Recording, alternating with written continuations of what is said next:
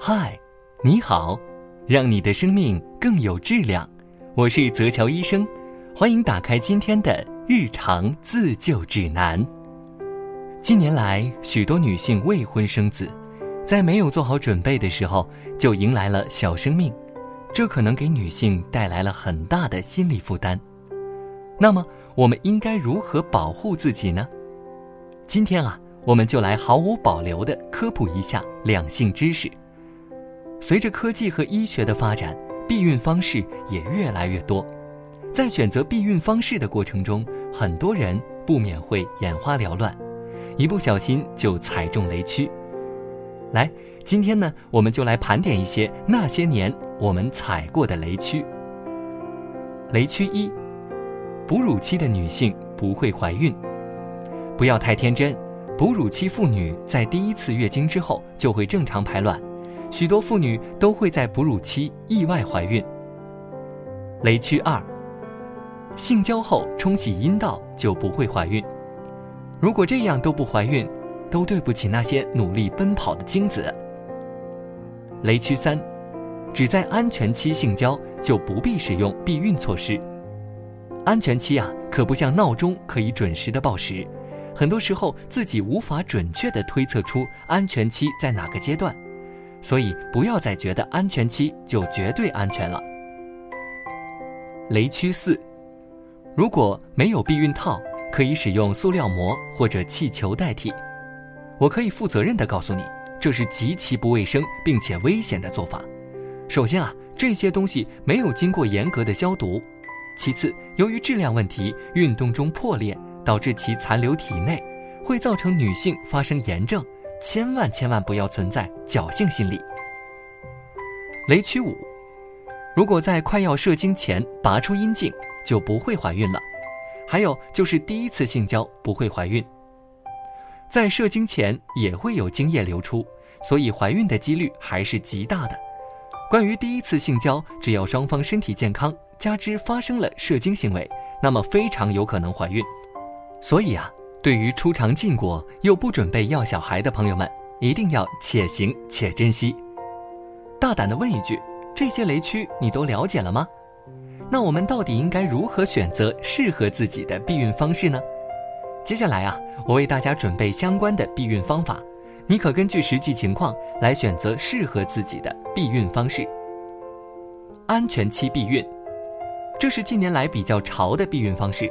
大多数青年男女们都愿意相信安全期避孕这个方法，但是安全期这个东西就像英国的天气，你根本琢磨不透。目前并没有很准确的方法来推算绝对的安全期。据统计，安全期避孕失败率高达百分之二十五，所以并不推荐安全期避孕。口服避孕药，避孕药有短效避孕药和紧急避孕药两种。那么，如何选择合适的避孕药呢？我们先来看一下这两种避孕药的使用范围。首先是短效避孕药，月经来潮时开始吃，连吃二十一天为一个周期，七天后继续吃下一个周期，它的避孕成功率接近百分之百。由于此方法不仅避孕效果好，而且能调经，并且不会影响性生活质量，所以啊，此药适合大多数阶段的女性。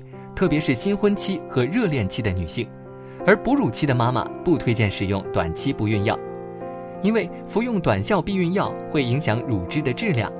同时，有乳腺癌病史的患者也不推荐服用短效避孕药。接下来来看看紧急避孕药，此药是紧急补救的一种有效措施，在性生活后七十二小时之内服用，可以达到避孕的效果。但值得注意的是。这种紧急避孕药仍然有百分之十五的失败率，并且紧急避孕药副作用较大，一般情况下不推荐使用。避孕套是所有避孕方式中最简单安全的一种，不仅避孕成功率高达百分之九十九，还能有效防止性病传播。但在选择避孕套的时候，要选择适合自己的尺寸，才能有避孕的效果。这种方式几乎适合所有人。这是强烈推荐的一种避孕方式。除了以上推荐的避孕方式外，我们还可以选择节育器上环。女性上环后，其避孕成功率高达百分之九十以上，但上环后只有用手术才能取出。